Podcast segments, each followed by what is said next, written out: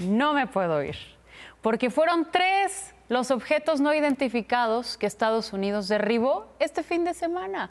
Y siguen habiendo en el cielo de Estados Unidos Que ya no objetos chinos. no identificados, ya no son globos espía, por lo menos hasta ahorita no se ha demostrado lo contrario. El viernes informamos que detectaron y derribaron uno sobre aguas de Alaska, el sábado otro de forma cilíndrica sobre territorio de Yukon en Canadá, a petición del primer ministro Justin Trudeau, y el tercero fue derribado ayer sobre el lago Huron en Michigan. Estos objetos volaban a una altura que representaban un riesgo para el tráfico aéreo, según las autoridades, de acuerdo, sí, con el gobierno también ¿Pero qué eran? de Estados ¿Ya Unidos. saben qué es? No, hasta ahorita se desconoce qué tipo de objetos son, pero hoy la Casa Blanca tuvo que hacer una aclaración muy peculiar. But there is no, again, no indication of aliens or extraterrestrial activity with these recent takedowns.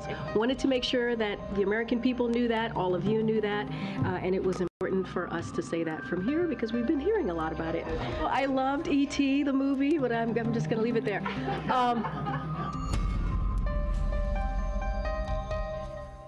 De los chinos ya pasaron a Haití. Y no- Y no sabemos qué son. Pero bueno, ya el presidente Biden armó un equipo de investigación para que en próximos días se sepa de dónde vienen y por qué. Veremos. Gracias. Buenas noches. Gracias, Claudia.